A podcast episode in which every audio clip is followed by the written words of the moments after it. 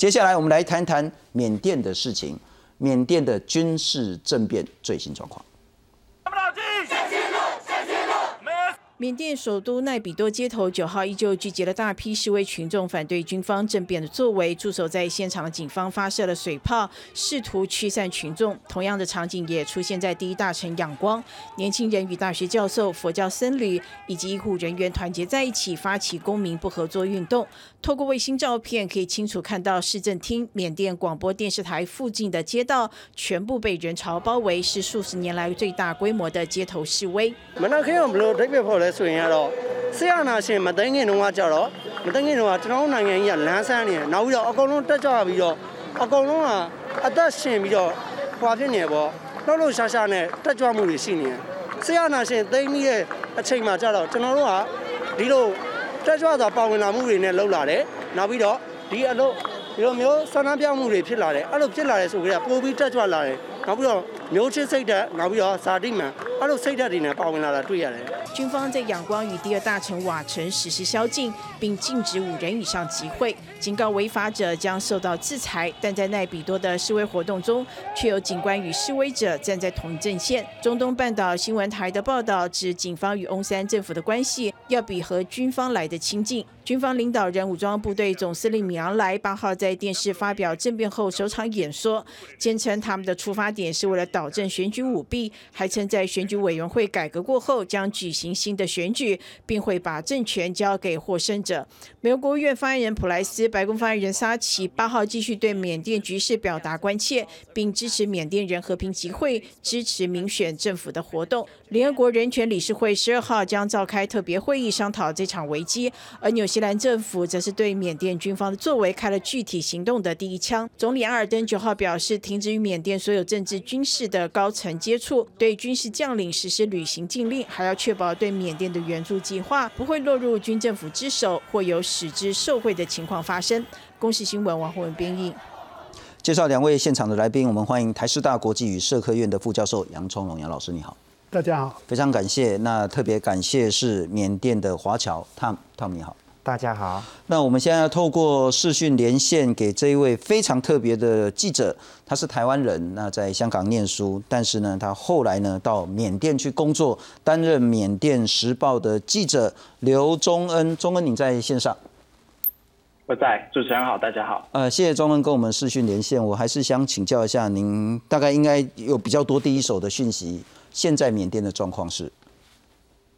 现在今天的等于说今天的抗议已经来到了第四天，然后其实刚刚的影片当中，我们有听到说，其实就算在昨天呃下午跟晚上，其实呃不管是官方电视台，甚至是军方的首领明昂来都说，呃呃接下来如果再有抗议的行动的话，就可能会对抗议的民众采取一些行动。虽然没有很明确的说是采取怎么样的行动，但基本上就是等于说威胁抗议民众不能再出来。其实昨天晚上也有发表一些呃。政府有政府方面也有说说一些呃发表一些就是呃通知跟民众说呃接接下来不能有五个人以上的集会，基本上就是在跟大家说呃不能再有继续有抗议的行动。但是今天早上我们很明显的就看得出来，从今天早上不管是呃仰光的首都奈比都、仰光呃第二大城呃曼德勒，其实。各个城市还有小的乡村都有聚集，都有抗议的行动在继续。但是今天的整个呃抗议的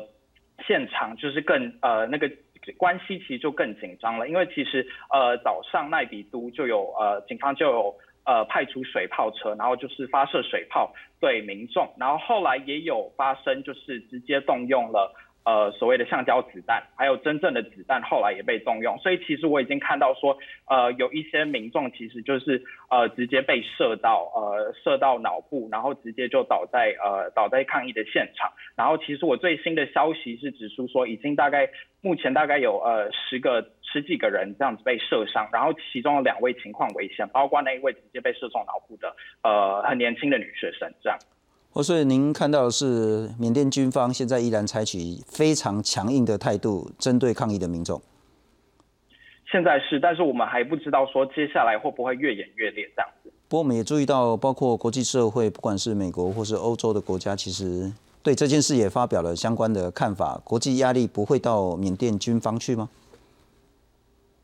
现在的确是有很多的国际压力，呃，但是比如说西方欧美国家，他们目前采取的行动就是主要采取就是口头上的谴责，并且是呼吁说军方能够尽快释放呃翁山书记还有其他呃全民盟呃这是执政党的领袖等等等等，但是还没有出现到目前就是有具体的行动，包括联合国在内，其实到上个礼拜。四的时候，他们才发表了一个声明，但是这个声明其实也不是非常的强硬，也就是呃跟我刚刚一样，就是说呼吁就是军方能够尽快的释放就是呃被被抓起来的人，然后并且他们说支持呃缅甸继续在民主的路上继续前进，但是这些声明其实到目前为止就是还是非常一个软性的，没有办法直接的对军方有。呃，非常实质的效用的一些声明，这样是。不过我再请教一下中文，就是说，相较十年前，大家说那个叫不流血的民主革命，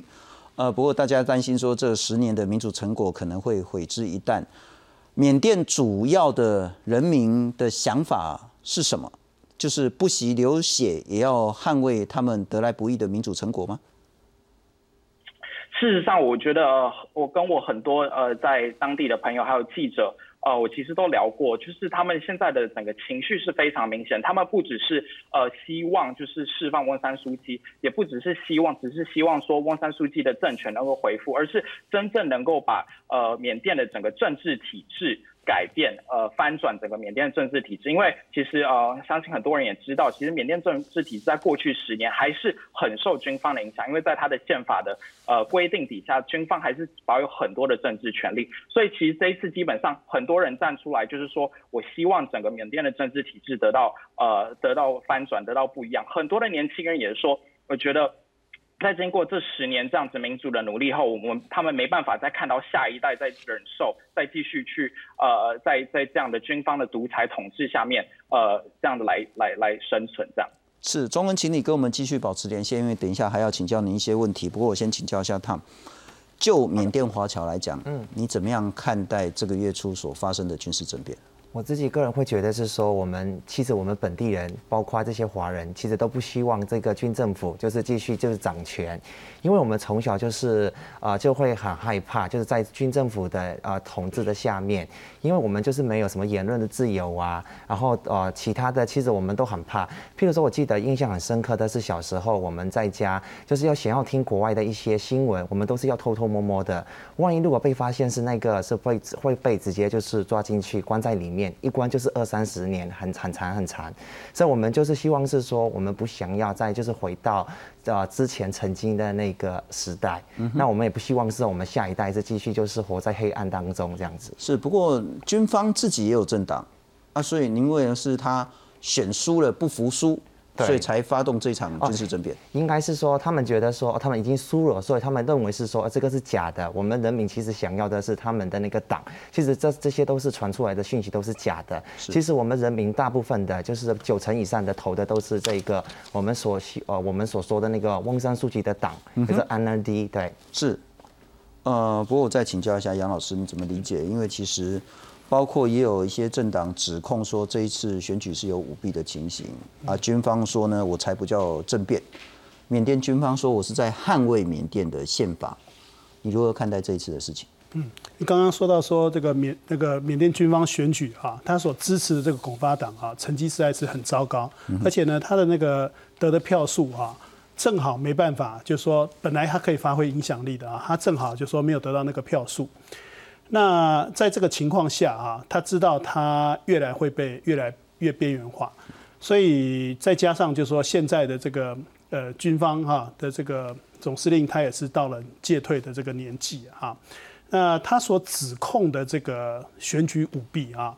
那个。办一场这种全国性的选举，在缅甸这么个大的国土里面，其实都会有发生啊。特别是因为疫情的关系，有很多纷争啊，的确是有的啊。那这个事先也有报道。不过呢，最重要的一件事情是说，这个选举选举结束了以后，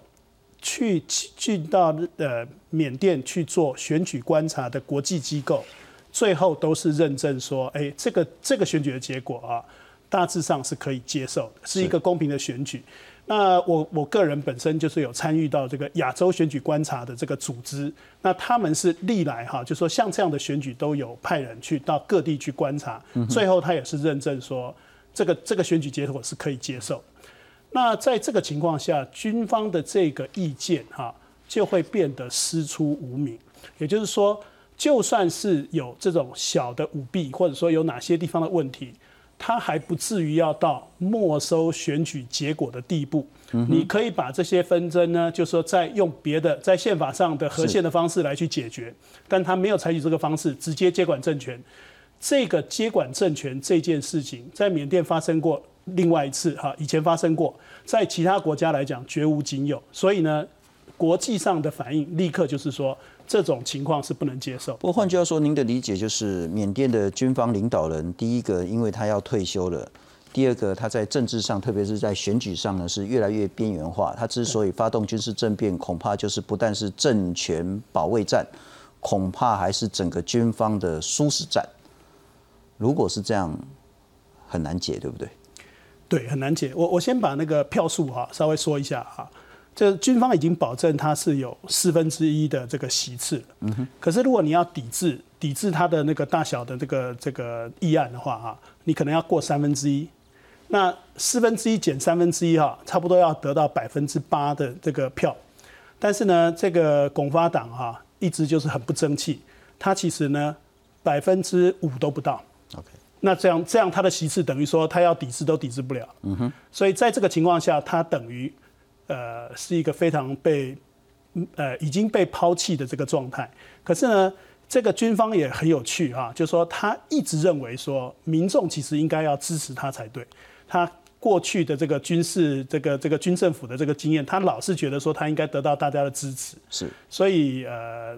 到最后会发现，就是说跟现在的这个主流民意越走越远。我们来看看这一次的整个军人政变的前因后果。那根据缅甸宪法，上下议会六百六十多席呢，一百六十六席军方直接任命。没算你的，自己讲上被走的也在走了哈。四百九十八席是要民选的。去年底大选的时候呢，翁山书记所说的，呃，全国民主联盟拿了三百四十多席，过半了。军方的巩固发展党，就是刚杨老师说的巩发党呢，只拿了二十五席。巩发党不承认选举结果，公安力舞舞弊了哈。所以呢，可是也没有相关的证据，因此呢，就发动了这一次在二月一号，就是几天前的军事政变。翁山书记被逮捕了，总统被逮捕了，执政官员超过一百六十个人都被逮捕了。缅甸宣布进入一整年的紧急状态。那军方的最重要领导人敏昂莱呢，他讲说啊，之后呢可以重新大选。我不晓得是不是要选赢了他才愿意承认，然后总之他是说呢，紧急状态结束之后就会重新举行大选。那开始呢这几天各地都有一些上街头抗议的行动。那然后呢我们看这个罪名就很有趣。我印象中之前泰国的时候，泰国一个总理被赶下台，理由是什么？上去电电视节目煮菜，去煮菜。嗯，那什么就是莫须有。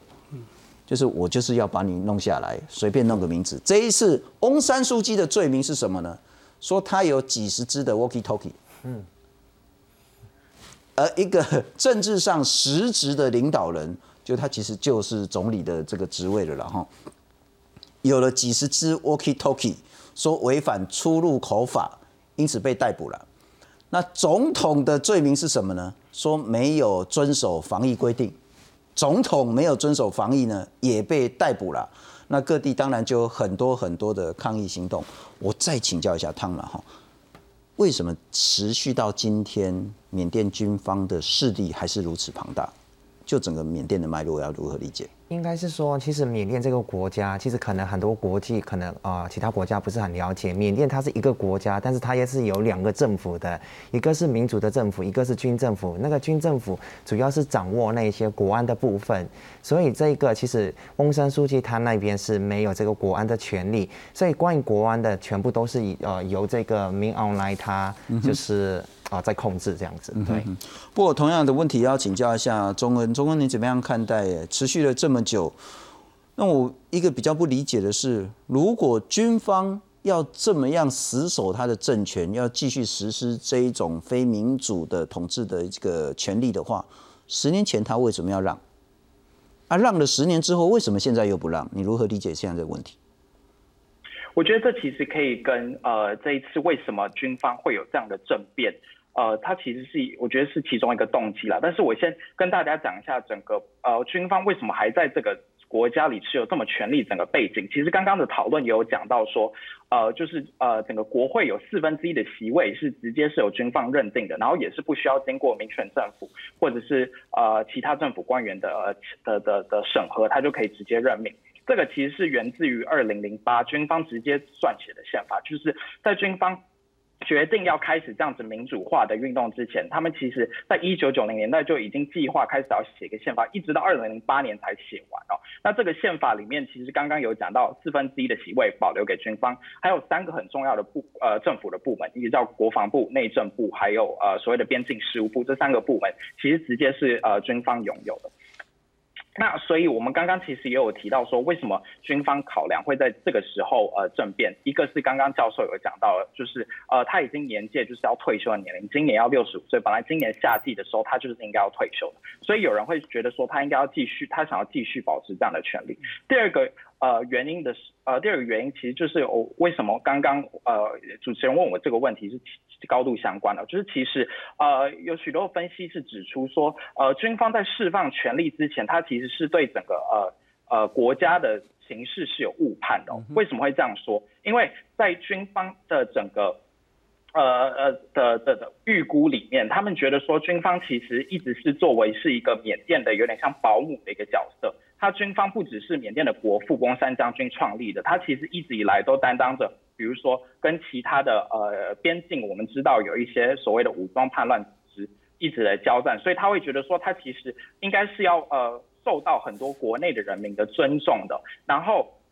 再加上说他觉得因为有所谓的呃军方支持的政党，就是我们刚讨论到联邦巩固及发展党这个巩发党，嗯，他觉得巩发党呢。其实一直以来应应该会做得不错，然后其实事实也证明，在二零一零到二零一五年这个巩发党政的那段期间，他们的经济政策，其实经济的整个缅甸的经济表现其实是蛮亮眼的，所以就是会一直他们会一直有误判说，其实因为在这样子的种种结果之下，其实缅甸人民应该是要支持他的，没想到但是遇到了翁山书记还有他的全民盟，那翁山书记我们要知道，在整个国内。呃，缅甸国内它是一个超乎一个一般政治人物的存在，它其实是有点像是被奉为在神坛。你在很多缅甸的人的家里，直到现在你都可以看到一个呃翁山书记的画像。其实他就是有一个超凡的地位，然后他代表的就是缅甸人对于这个民主的追求。所以其实呃，是您请说。是，所以就其实说呃，为什么会今天还有？为什么今天他呃缅甸人会继续的支持呃民主，然后支持翁山书记是这样子的原因，然后再回到您刚刚呃的问题，所以为什么为什么会军方会在十年之前愿意下放权力，但是十年后又收回来？其实这当中就像我讲的，就是存在一个可能军存在一个军方的误判的情况。是，不过待会要再请教一下钟恩，然后我先请教一下杨老师跟他。刚刚钟恩谈到一个，我觉得啊，应该也许大家都很好奇的一点，翁山书记至少在我们那个年代，其实他的这个国际地位是极高无比。当他拿到诺贝尔和平奖之后，然后全世界各国都非常非常关心这件事情。可是这几年来，也许因为罗兴亚的事件，也许是因为缅甸自己内政，大家就说好像有一点点跌落神坛。我必须挂个号了哈。但我们来看看，刚刚钟恩讲说，在许多缅甸人的心中，他几乎。等同于神的这个位置，我们来看看翁山书记的成就跟争议。一九四七年的时候呢，他的父亲翁山将军呢，被人家称为叫做缅甸的国父。那翁山书记在六四年拿到英国牛津的文学士，然后呢，回到缅甸成立 NLD 作为最大的反对组织。九零年的时候赢得大选，九一年拿到诺贝尔和平奖，然后呢，一零年的时候被软禁，软禁了十五年之后获释。那总统这个承认败选，啊，政权呢，在一五年呢交给翁山书记。那翁山书记呢担任国务资政，事实上就是几乎就是最有权力的人了了哈。那之后呢，军方对呃孟加拉的穆斯林罗兴亚人呢镇压、屠杀、种族清洗，可是呢，他在国际上并没有捍卫这件事情，反而大家觉得他有一点点在纵容军方的这种流血行为。因此呢，他许多的那个国际重要的人权奖项都被迫取消。嗯那这样子的情形，就是为何在缅甸依然认为他是极高地位的政治上的实际领导人？我们来看看翁山书记为何在这件事情变成非常非常的关键。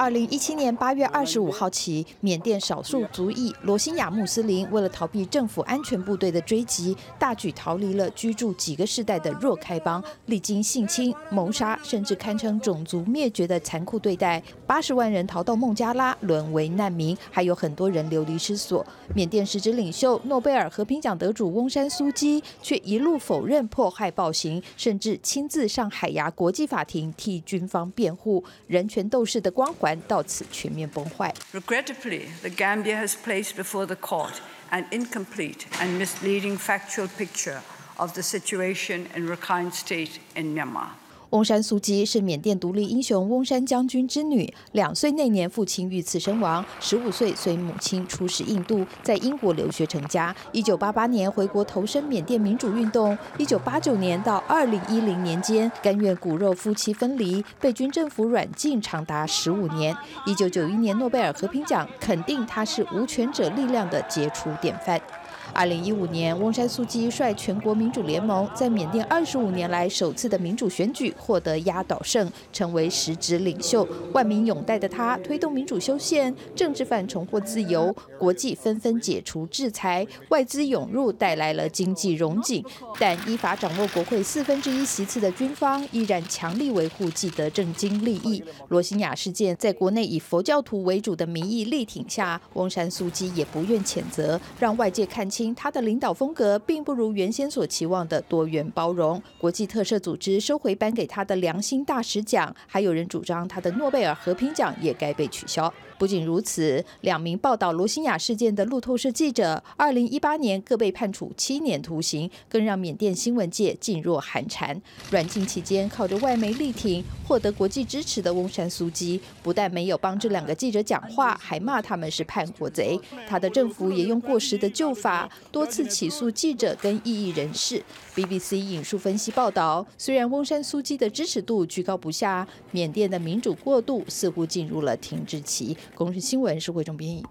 不过杨老师，我当然完全了解翁山书记在国际间前后极为两极的这一个评价，跟这一次军事政变所谓的是否合法政权以及民主的过程，这是两回事了哈。但我还是想请教你，怎么样看待翁山书记？我先我讲之前，然后讲之后哈。为什么翁山书记在那个缅甸的历史里面很重要哈？因为翁山将军他是当时唯一哈得到。各个少数民族共同哈同意建立联邦的这个象征性的国家领袖，那么在整个纷乱的过程里面，当初哈可以看到那个一九八八年他回去之后哈，是缅甸仰光大学的历史系的教授去找翁山书记出来说，只有你才能够团结反对党，啊，表示说他原先就具有一个在缅甸历史上特殊的地位。最后呢，他所领导的哈是一个像甘地一样叫做呃非暴力的抗争运动，缓慢哈，但是最后终于赢得最后的成功，所以他的地位当然是非常崇高。那接下来讲后面发生的事情哈，我认为在那个他开始掌权了之后哈，呃，国外国的媒体跟罗兴亚人发现说。我如果是攻击翁山书记，我可以得到最多的这个媒体的掌声，所以这个时候呢，把焦点对准了翁山书记。其实真正去去镇压他们的是军方，而且是就说在不管是那个洛开邦或者是军方，完全都不是他可以控制的范围。那翁山书记在他要统治全国的情况下，必须跟军方合作。他。他采取了这个，就说我们刚刚讲到这个态度。同时呢，如果你站在缅甸人的这个主流的想法，基本上还是把罗兴亚人当作是呃非法移民啊。他罗兴亚人在当初缅甸建国的时候就没有在他们建国的这个名单里面。嗯哼。所以这件事情在国内是有很多争议哈，而且跟外界的看法是不一样的。甚至缅甸军方把他们形容成恐怖组织。是。不过一个比较大的吊诡了哈，大家说啊，如果是那个翁山书记，好像大家就比较不那么支持缅甸人去支持民主这件事情。但如果再想一想，镇压罗兴亚的是缅甸军方，对，夺权发动军事政变的也是缅甸军方，所以把矛头焦点对上翁山书记，感觉怪怪的。然后，不过我还是问换再请教一下他们另外一个问题，你怎么样看待翁山书记这个人，以及你又是如何看待罗兴亚事件？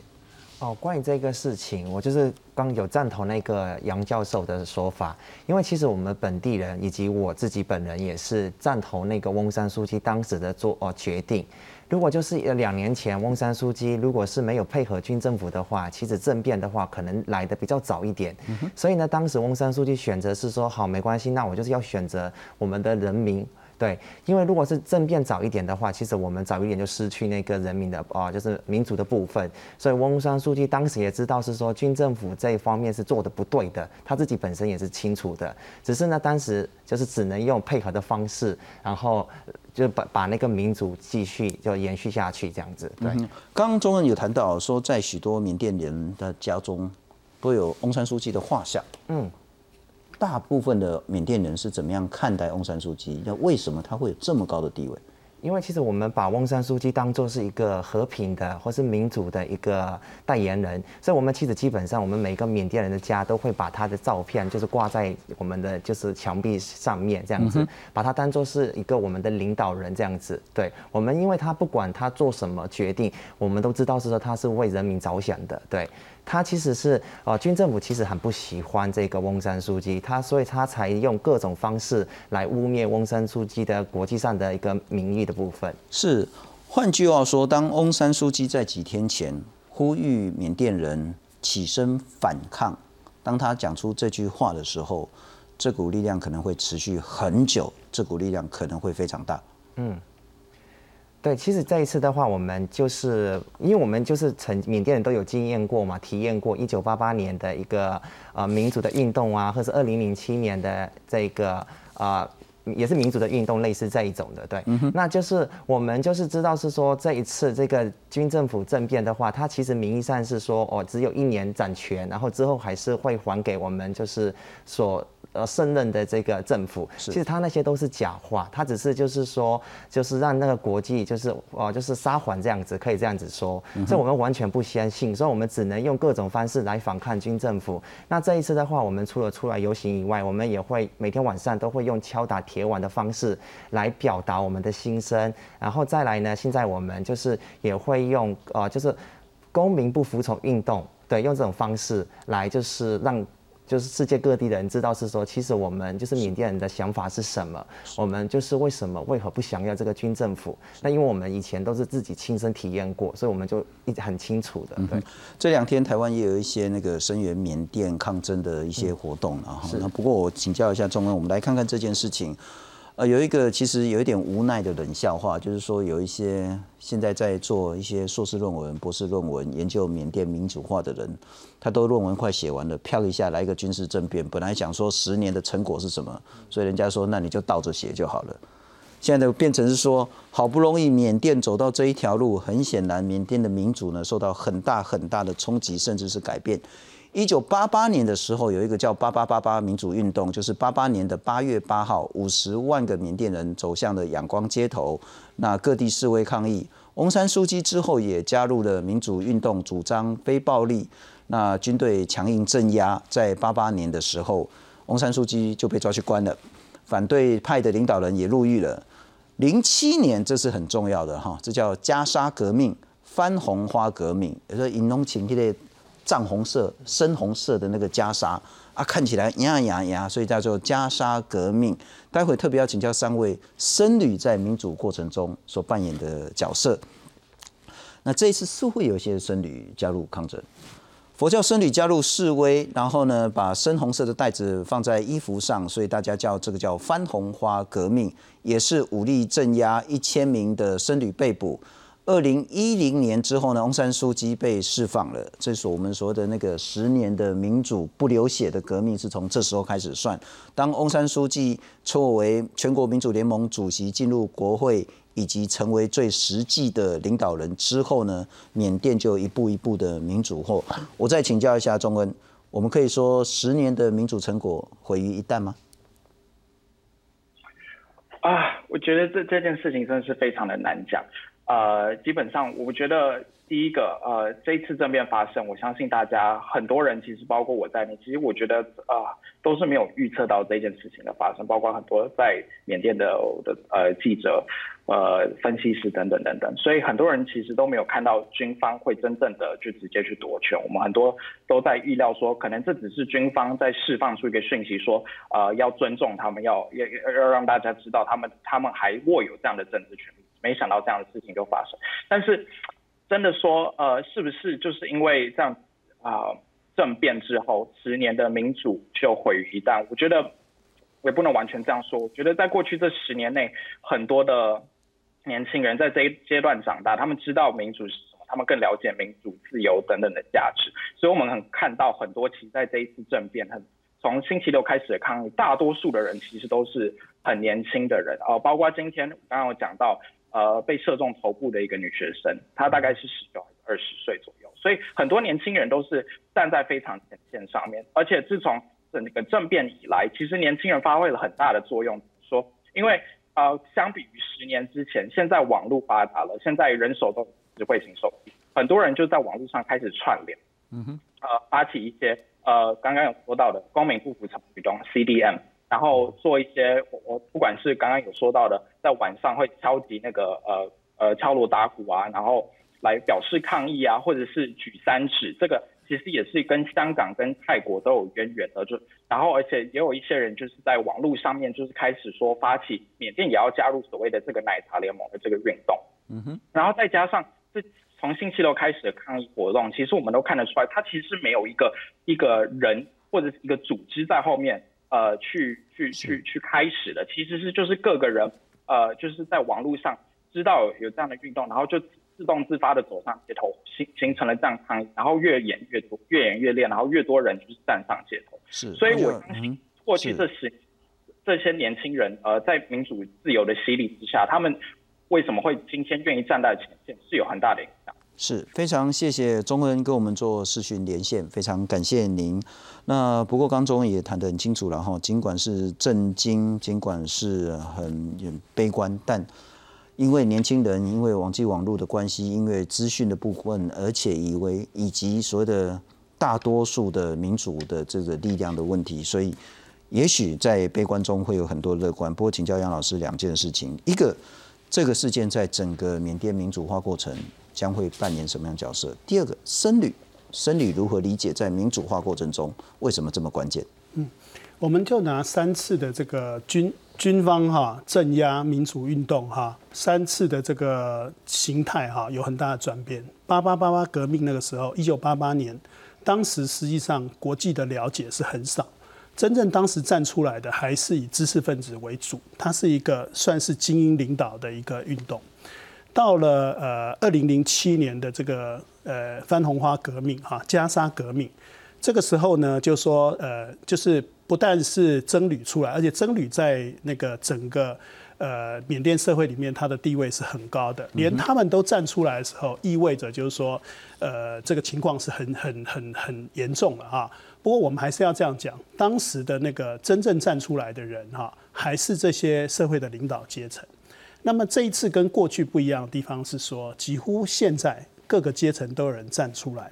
那资讯的那个传播也是完全不同。在那个在二零零七年那个番红花革命的时候，当时我都还记得，就说有很多人极力哈用用各种方法拍了影片，用 email 用什么方式把它寄出来。那么跟这一次的那个情况完全不同。这一次呢，就说呃任何一个手机拍的影片就可以往外传哈。那即使现在就说军方采取一个就说。